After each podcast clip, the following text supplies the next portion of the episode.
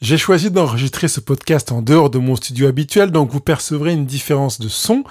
Seulement, j'ai choisi de l'enregistrer dans ma cuisine. Donc voilà, vous avez une possibilité de vous immerger dans mon milieu dans lequel j'ai choisi de vous partager une méthode, ma méthode, pour arriver à des, une approche qui permette de limiter la dispute et de sortir de la volonté à tout prix de trouver une solution. Je m'appelle Pascal Kionkion, coach thérapeute, et je vous donne sur ce podcast toutes les clés pour être heureux à deux. Dans nos relations conjugales, nous avons parfois euh, des difficultés à trouver des solutions quand nous sommes face à une situation difficile, et j'imagine que c'est aussi votre cas. Difficile de trouver une solution qui soit systématiquement adaptée, avec en plus une nécessité inscrite en nous de vouloir trouver une solution adaptée. On a un problème, on cherche une solution. Et si c'était parfois un des problèmes qui s'ajoutait à un problème que de chercher une solution. Ce que je veux dire par là, c'est que il est peut-être bénéfique et, plus aidant d'envisager une recherche de chemin, quand je dis ça, c'est au pluriel, avec différentes options plutôt que de chercher une solution. Quelque part, de chercher des moyens. Et vous comprenez qu'entre un moyen et une solution, il y a une différence. Un moyen, c'est un chemin qui mène, alors qu'une solution, c'est comme un point final. Par conséquent, il est arrivé que plusieurs fois que dans votre couple, vous vous disiez, face à une situation, vous vouliez trouver une solution, vous l'avez mise en place, et vous en êtes arrivé à la conclusion que c'était une mauvaise idée ou une mauvaise solution, parce qu'elle n'a pas été en adéquation avec votre attente. Seulement, est-ce que c'était vraiment fondé? Est-ce que parce que ça n'a pas marché, ça n'a pas produit les résultats que vous vouliez, c'était une mauvaise solution ou un mauvais choix? Peut-être pas. Je suis convaincu que une des clés pour trouver des moyens de mieux vivre la conjugalité, de trouver des chemins qui correspondent aux attentes de l'un et de l'autre, dépasse la notion de solution, mais met davantage l'accent sur le chemin. Alors j'utilise également cette image quand j'étais des questions du bonheur pour apprendre aux gens que le bonheur n'est pas un point d'arrivée, une destination à laquelle on est censé se trouver, à savoir, synonyme, une solution, mais un chemin. On apprend à être heureux dans le chemin, dans le processus. Et c'est ce processus qui dure l'essentiel d'une vie, pour être un peu raisonnable, qui constitue le bonheur en soi. C'est la manière dont on va vivre la chose qui est bonheur. C'est pas ce que l'on va vivre uniquement à considérer comme bonheur. Parfois, les deux sont possibles on prend la direction pour aller en vacances, tout le processus du départ de la maison jusqu'au lieu de vacances est du bonheur. Et si en plus sur le lieu de vacances on vit le bonheur, très bien, mais vous comprenez que si c'est un enfer de la maison jusqu'à la destination de vacances, point d'arrivée, solution, eh bien le moment arrivé sur place sera également un enfer, il sera moins bonheur. D'où l'intérêt de mettre l'accent sur le chemin un des moyens d'envisager une autre approche que l'approche par solution, c'est la méthode que je vais vous proposer aujourd'hui. Avant de vous parler de cette méthode, je voudrais juste souligner un des dysfonctionnements, entre guillemets, qui donne cette... Euh, qui crée, on va dire, qui favorise la difficulté d'envisager les choses autrement, c'est cette approche binaire. C'est bien, c'est mal, c'est juste, c'est faux, c'est une bonne idée, c'est une mauvaise idée, euh, elle est adaptée, elle est inadaptée. Et cette approche binaire, participe aussi à faire qu'on a souvent le sentiment d'échec, parce qu'il y a bien des choses dans la vie qui ne sont ni froides ni chaudes, ni douces ni dures, ni bonnes ni mauvaises, ni justes ni fausses, et qui se trouvent en nombre considérable entre ces deux univers-là, ces deux pôles, on pourrait dire. Et je voudrais que dans cette méthode que je vous propose aujourd'hui, vous soyez dans une dynamique dans laquelle vous sortez de cette manière de regarder les choses de manière binaire, mais que vous considériez qu'il y a de nombreuses nuances entre un pôle et l'autre, en mettant l'accent sur, encore une fois, le chemin, sur plusieurs aspects de cette nuance. Et c'est là que ça commence à être intéressant. Donc, vous avez une situation difficile. Je pourrais prendre l'exemple d'une personne que j'ai accompagnée hier justement en entretien et qui se retrouve dans sa conjugalité avec son conjoint qui lui dit qu'il aimerait bien qu'elle euh, euh, se réveille, elle se lève la nuit pour ouvrir la porte au chat, puisqu'elle n'est pas d'accord à l'idée de laisser la porte-fenêtre ouverte toute la nuit, compte tenu des températures extérieures. Alors qu'est-ce qu'on fait? Est-ce qu'on prend l'option de monsieur qui dit euh, bah, puisque tu ne veux pas laisser la porte-fenêtre ouverte, lève-toi la nuit quand le chat veut sortir pour lui ouvrir la porte-fenêtre? Ou est-ce qu'on va dans la direction de madame euh, qui euh, dit qu'elle préférerait qu'on trouve une autre solution, par exemple une trappe à chat, ou je ne sais pas? Il s'avère que ce que je suis en train de vous dire à sa limite, parce qu'elle me dit que la trappe à chat ne fonctionne pas, étant donné qu'il s'agit d'une porte vitrée. Elle ne peut donc pas mettre de trappe à chat. Donc, ce qui fait que finalement, madame s'est dit, je vais dormir dans une autre chambre, et c'est toi qui te lèveras pour aller ouvrir la porte-fenêtre pour que le chat puisse sortir. Bon, ils ont trouvé une solution, parce qu'ils ont oublié de regarder le chemin. Euh, quand madame va dormir dans une autre chambre pour que monsieur puisse ouvrir la porte-fenêtre pour que le chat sorte la nuit, vers 3-4 heures du matin, vous comprenez que madame et monsieur auraient aimé rester dans le même lit, mais ils sont privés de ça.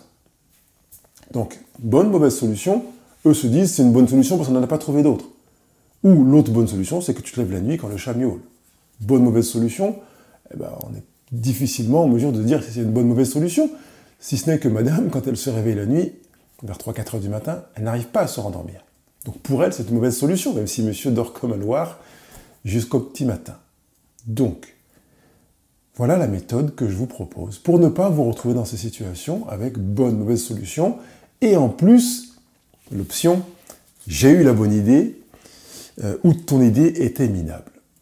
Elle consiste, j'ai pris une feuille et un stylo, je vous montrerai ensuite le résultat de cet exercice que je mettrai dans la retranscription de ce podcast pour que vous puissiez aller la consulter et appliquer la méthode. Elle consiste à raisonner en allant au-delà de deux options. Deux options égale binaire. Bonne idée, mauvaise idée, juste, faux, bien, mal. Je voudrais que vous dépassiez cette idée de deux options. Par conséquent, prendre une feuille de papier et envisager de mettre au minimum sept options. Il s'agit d'un chiffre impair, donc mettez pas 5, mettez-en 7. Et vous allez voir que même si vous avez de la difficulté en vous disant mais comment on va trouver cette option possible pour envisager une solution à ce que nous sommes en train de, mettre en place, je rappelle qu'on n'est pas en train de chercher une solution, mais des moyens pour mieux vivre une situation donnée. Vous avez donc sept moyens à trouver. Ce n'est pas cette solution. Et vous allez voir que si vous raisonnez en termes de moyens, vous trouverez davantage d'options, donc de moyens, que si vous raisonnez en termes de solutions. En termes de solutions, on attend à résoudre le problème, qu'il le problème soit, soit, soit éradiqué de la carte conjugale. Ce n'est pas l'idée. On va peut-être travailler de manière à amoindrir, atténuer, faire en sorte que l'impact soit moindre. Et déjà, si l'impact est moindre, on y gagne tous les deux. Donc, travaillons dans cette direction-là. Sur une feuille de papier, vous allez noter sept cercles. Si c'est une feuille à 4, vous pouvez déjà mettre au moins 7 cercles sur cette feuille-là.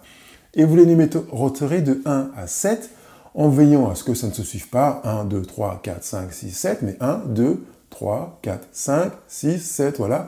L'ordre que vous voulez, mais sortir d'une approche linéaire. Et vous avez remarqué que je vous propose de faire des cercles et de ne pas les écrire dans un ordre chronologique, parce que nous avons tendance à penser par ordre chronologique, comme on nous l'a appris à l'école, avec une approche de haut en bas, donc on ne va pas de haut en bas et de gauche à droite, on va dans un ordre qui n'est pas un ordre finalement. Allons-y dans une forme de constellation où on va proposer sept moyens sans les hiérarchiser aucunement. C'est la raison pour laquelle je propose de mettre les chiffres dans quelque part quelque chose qui nous paraît être un désordre, mais dans un ordre qui n'est pas l'ordre naturel qui nous viendrait à l'esprit.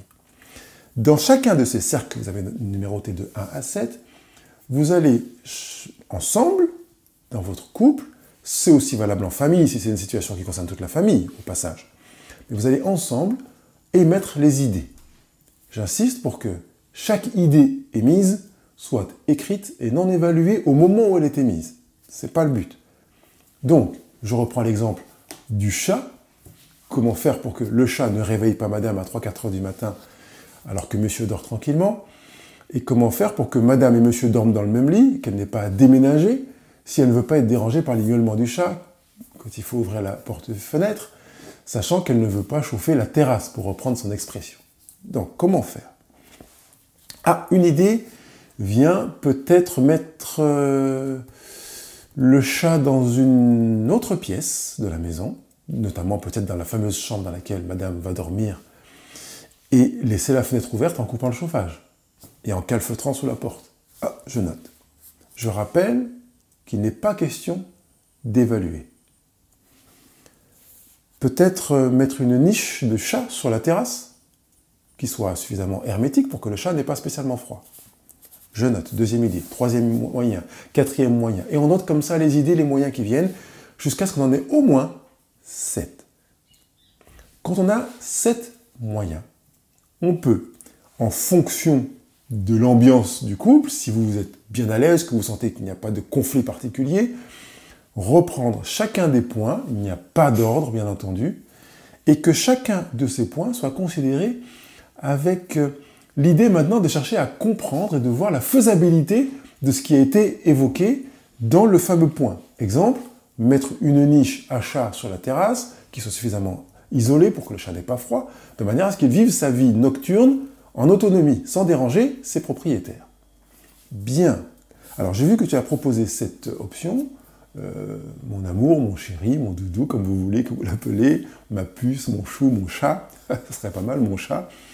Euh, comment tu vois la faisabilité de ce moyen? Parce que là, je ne vois pas, moi, comment ça se fait. Voilà. Si vous, vous avez besoin de comprendre, posez des questions sur la faisabilité, euh, les paramètres pris en considération dans l'option qui a été proposée, le moyen qui est là sur votre feuille.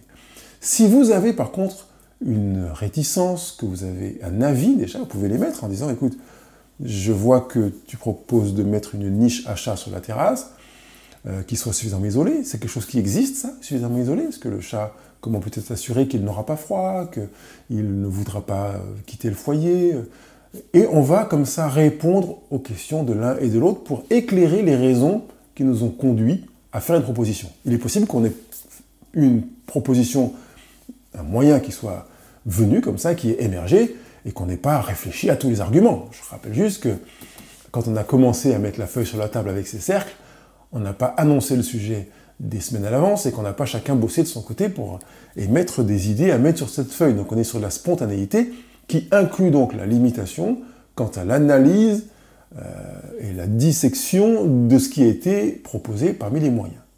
Donc quand vous regardez ce moyen-là, vous pouvez fonctionner comme ça. J'insiste bien sur le fait que l'idée n'est pas d'évaluer ou de juger de la pertinence, de l'intelligence ou de la justesse ou de la brillance ou de la minabilité du moyen qui a été proposé par l'autre. L'objectif est de chercher à comprendre ce que l'autre a proposé et de voir comment il a envisagé la faisabilité si on n'a pas d'outils, nous, qui nous viennent à l'esprit sur cette faisabilité. Mais si on en a, nous, aussi, pour venir euh, émulsionner ce qui a été proposé ici. Si votre relation conjugale est trop tendue, ne passez pas par cette étape numéro 2 qui consiste à discuter de chacune des options, parce que ça risque d'être un moyen de euh, nourrir euh, chacune de vos tensions conjugales. C'est pas le but. Donc, si c'est ça, sautez cette deuxième étape et passez directement à l'étape suivante, l'étape numéro 3, qui consiste à passer au vote.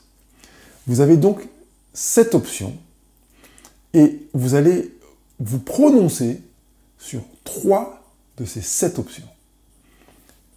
Sur un papier, vous allez écrire chacun et chacune les trois options qui vous paraissent les plus adaptées et s'il vous plaît, veillez à les mettre dans l'ordre chronologique cette fois-ci.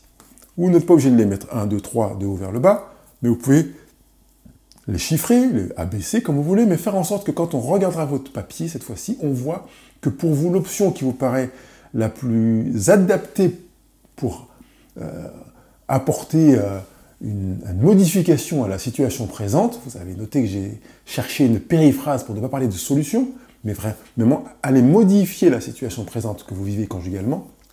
Eh bien, euh, de, mettre comme ça une hiérarchie en disant il me semble, moi, que c'est le moyen numéro 4 que je mettrai en priorité, puis le moyen numéro 2 que je mettrai en deuxième position, et en troisième position, je mettrai le moyen numéro 7. Et vous allez faire ça à bulletin secret. J'insiste bien, vous le faites sur la même petite feuille, petite feuille de papier dans un coin, et vous attendez que l'un et l'autre aient mis ses choix d'options en ordre de priorité. Une fois que c'est fait, on passe au dépouillement. C'est-à-dire que vous allez libérer votre feuille de manière à ce que l'autre puisse voir ce que vous avez proposé.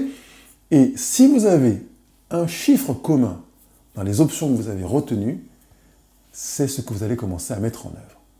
Alors on va me dire, Oui, mais euh, ça a aussi sa limite, parce qu'en fait, euh, on ne sait pas peut-être si on n'a pas discuté des moyens de mise en œuvre, parce que la situation conflictuelle fait que c'est trop difficile de discuter du pour et du contre.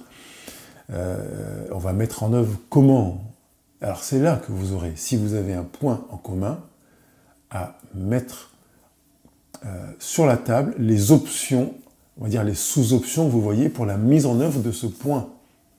Si vous avez opté tous les deux pour la fameuse niche achat isolée, eh bien vous allez vous mettre tous les deux en mouvement pour chercher des niches isolées, quitte à en fabriquer une si elle n'est pas suffisamment isolée, si ça n'existe pas. Ça peut être un bon moyen de créer un business, fermez la parenthèse. Euh, faire en sorte qu'en tout cas vous puissiez mettre ça en place, quitte à mettre... Euh, euh, vraiment en contribution vos connaissances, les réseaux sociaux, parce qu'il est très rare de nos jours, grâce à l'Internet, qu'on constate que l'on soit les seuls à faire face à une problématique. Il y a bien des situations qui ont déjà été rencontrées par d'autres personnes et qui ont trouvé des solutions. Attention, je ne suis pas en train de parler de moyens, euh, on va dire, de posture mentale ou, relationnelle. Je suis en train de parler de moyens mécaniques, enfin, matériels. On est face à une situation matérielle dans le cas présent. Donc si une des situations qui vous est difficile, euh, c'est qu'il y en a un qui veut faire l'amour beaucoup plus souvent que l'autre, vous pouvez travailler également sur ces cercles-là. Il est possible que vous ayez besoin d'une intervention extérieure pour vous accompagner. Ceci étant, vous avez remarqué que même pour une niche achat, il est possible que vous ayez besoin d'une intervention extérieure pour voir la faisabilité, voir si ça existe, si quelqu'un peut vous aider à la fabriquer, si vous ne savez pas la fabriquer, etc. Donc, l'intervention extérieure est à intégrer de toute façon dans des moyens, par principe même, en, reposant sur le fait que, conjugalement, on accepte de ne pas être en maîtrise de tous les moyens, on n'a pas tous les outils internes au couple pour arriver à répondre à toutes les demandes euh, de la conjugalité. Ça veut dire qu'il est tout à fait naturel, logique, sans gêne aucune, de faire appel à une aide extérieure. Quand vous avez noté et voté sur le bulletin, avec un point commun chacun au moins, entre guillemets, vous la mettez en œuvre. Je reviendrai un peu plus tard sur la mise en œuvre. Si sur les votes que vous avez, il n'y a aucun point commun, eh ben, on va faire autrement. Ça veut dire que vous allez mettre de côté les numéros qui sont sur les deux feuilles, la vôtre et celle de votre conjoint, et quelque part repasser au vote sur... Euh, non, on va mettre ça autrement.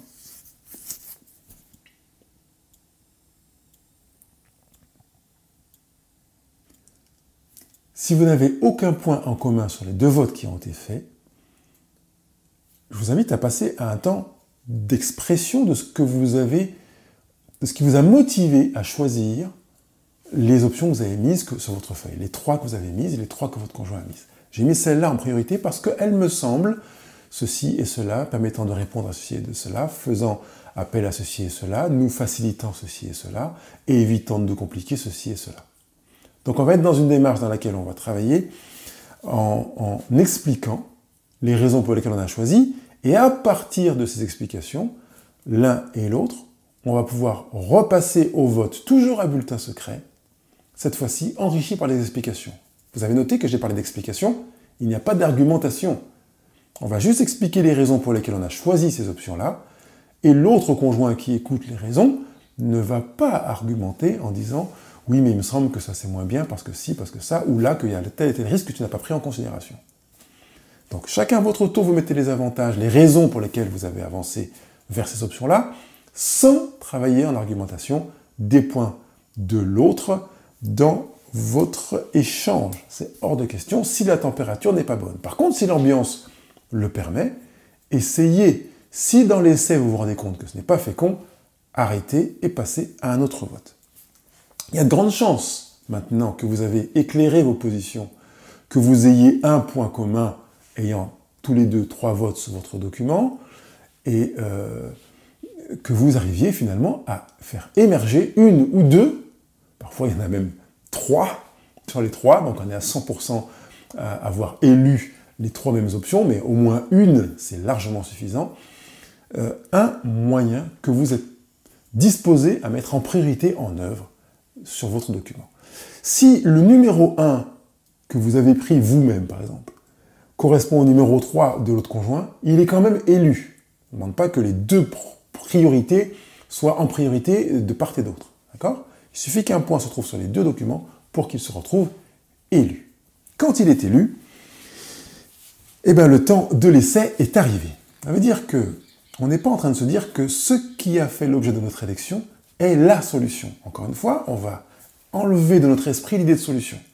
On estime que c'est un moyen qui mérite d'être euh, mis en œuvre pour apporter une amélioration de la qualité de la vie commune. Donc on va l'essayer. On ne va pas l'adopter ad vitam aeternam comme ça par principe, a priori. Il est donc question de l'essayer, de se lancer dans une direction à partir de laquelle on va voir si on va euh, voir s'atténuer la pénibilité, la gêne, euh, l'émotion, l'angoisse, l'anxiété, quelquefois la situation qui était émergente au moment où on a décidé de mettre en place ma méthode des bulles. Donc on va l'essayer. On va déterminer combien de temps on va l'essayer. En fonction du sujet, ben on peut l'essayer pendant euh, pas 24 heures, c'est trop court, on est d'accord. Mais pendant 3 jours, 7 jours, 20 jours, un mois, deux mois. Qui dit essai dit évaluation, bien entendu. Attention, si vous avez déterminé de l'essayer trois jours, vous l'essayez trois jours. Il n'y a pas de bilan au bout d'un jour ou deux jours. Ne vous exprimez pas, retenez-vous. Ne dites pas, écoute, bah, là, ce qu'on a mis en place hier, euh, je trouve que non, c'est prématuré, vous risquez d'influencer la vie de votre conjoint. Ce n'est pas l'intérêt. L'intérêt, c'est que vous ayez une expérience suffisante, avec un recul suffisant également, pour évaluer les choses. Donc quand je dis trois jours, c'est vraiment parce qu'on est dans une situation de crise, qu'on est très très mal, et qu'on va chercher à l'évaluer en trois jours. Seulement, la plupart du temps, trois jours, c'est beaucoup trop, trop court. Et vous l'essayez une semaine ou une vingtaine de jours, voire un mois, avant d'envisager de faire un point. Ça veut dire qu'au moment où on lance l'essai, on sait quelle est la date à laquelle on va faire l'évaluation. On ne va pas faire l'évaluation au petit bonheur à la chance. On va pas la faire à un moment où on est très mal, où la conjugalité est tendue, où on n'a pas le moral. Évitez de faire une évaluation de, j'allais dire presque quoi que ce soit, à ces moments-là, parce que vous aurez une tendance naturelle à être affecté par votre émotion et à abîmer l'évaluation. Donc faites-la à un moment où vous êtes en forme, prenez rendez-vous en disant, tu te souviens que c'est dans trois jours l'évaluation, euh. Comme ça, vous y réfléchissez, vous vous préparez pour cette évaluation à mettre en œuvre. Et quand vous êtes au moment M de l'évaluation, L'objectif va être de déterminer les réajustements nécessaires pour améliorer l'option qui avait été retenue. Je sais que la plupart d'entre vous vous êtes dit, l'objet de l'évaluation, ça va être de se retrouver et d'enlever ce qui n'a pas fonctionné pour en rajouter une autre. Non, ce n'est pas parce qu'un moyen qui a été élu n'a pas apporté les résultats escomptés que le moyen était mauvais. Je l'ai dit au tout début de notre entretien. On ne va pas l'éjecter comme ça du premier coup. Par contre, ce qu'on peut faire, c'est voir si en le déplaçant un petit peu en amont ou en aval, en l'amplifiant un petit peu en intensité, ben, voilà, qu'est-ce qu'on peut faire? Je reprends l'exemple de la maison à chat qui se poserait sur la terrasse. Euh, il semblerait que, d'après nous, le chat miaule quand même.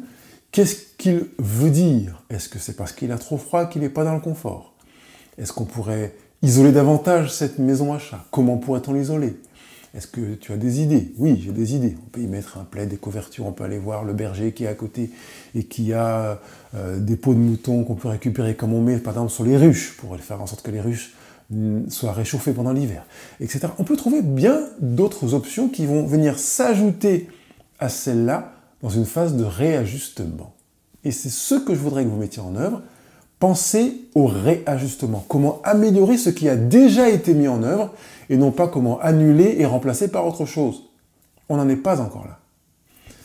Et j'ai dit encore, ça veut dire que j'ai commencé à vous vendre la mèche de peut-être quelque chose qui viendra, même si euh, pour moi cette perspective qui consiste à remettre, à remplacer le premier moyen qui a été mis en œuvre est censée venir dans un bon bout de temps. Donc concentrez-vous sur le réajustement, comment adapter l'élément jusqu'à quand? Jusqu'à satisfaction pleine. Si on est satisfait, au bout de 1, 2, 3 réajustements, vous voyez qu'on peut être au bout de 1, 2, 3 mois, ou ne serait-ce qu'au moins au bout d'un mois, si on a fait un réajustement toutes les semaines, euh, on a quand même plus de recul et de matière pour évaluer ce qui s'est passé. Il est tout à fait également possible qu'au bout de 7 jours ou de 20 jours, on se dise, il me semble qu'il nous manque un peu de recul pour faire une évaluation, j'aimerais bien qu'on rajoute un petit peu de temps, si tu es d'accord. Qu'est-ce que tu en penses? Oui, je veux bien qu'on rajoute du temps. Et grâce à ça, on va prolonger le temps d'essai initial ou le temps d'un réajustement, c'est peut-être un essai intermédiaire, pour mieux prendre du recul et évaluer la situation avant de envisager, parce que ça c'est vraiment la toute fin, de reprendre la feuille de papier initiale en disant finalement le moyen que nous avons mis en œuvre ne nous satisfait pas complètement malgré les trois ou quatre réajustements. Comment pourrait-on croiser, et c'est ce que je voudrais mettre en avant, en priorité, ce moyen avec d'autres qui étaient déjà sur le document? Alors, le document que vous avez préparé est vraiment richissime. Et je pense qu'il est aussi intéressant de savoir que vous pouvez coupler l'option 4 avec l'option 5, que vous pouvez coupler l'option 2 avec l'option 1, la 4, la 5 et la 2, etc. Et finalement, vous rendre compte que vous avez, en faisant le calcul des multiples, que je ne ferai pas de tête, parce que je ne suis pas bon du tout en calcul mental, des voies hyper intéressantes pour euh, apporter des améliorations à votre vie conjugale et non pas des solutions, et faire que vous puissiez bien mieux vous entendre. Un des moyens, enfin un des objectifs cachés de cette méthode est de vous inciter à vous mettre à une table et à coopérer ensemble. Coopérer, construire ensemble, fabriquer ensemble, faire mûrir ensemble et vous retrouver à nouveau à cogiter, à vous unir, à conjuguer, ce qui est l'étymologie de conjugalité. Allez-y, mettez-vous à l'œuvre avec cet exercice et s'il vous plaît, venez me donner les retours de ce que vous avez expérimenté l'un et l'autre dans votre conjugalité avec cette méthode. À bientôt. Bye bye. Vous avez écouté ce podcast juste bout et je vous félicite. Bravo. Euh, enrichissez-vous de ce que vous avez appris là, mettez-le en pratique et puis partagez avec des personnes qui vous entourent et qui ont besoin de travailler sur elles-mêmes, ça leur fera forcément du bien. Je compte sur vous pour les étoiles sur les réseaux sociaux, 5 étoiles, un commentaire, et ça permettra de faire connaître davantage ce podcast et d'aider des couples qui en ont besoin.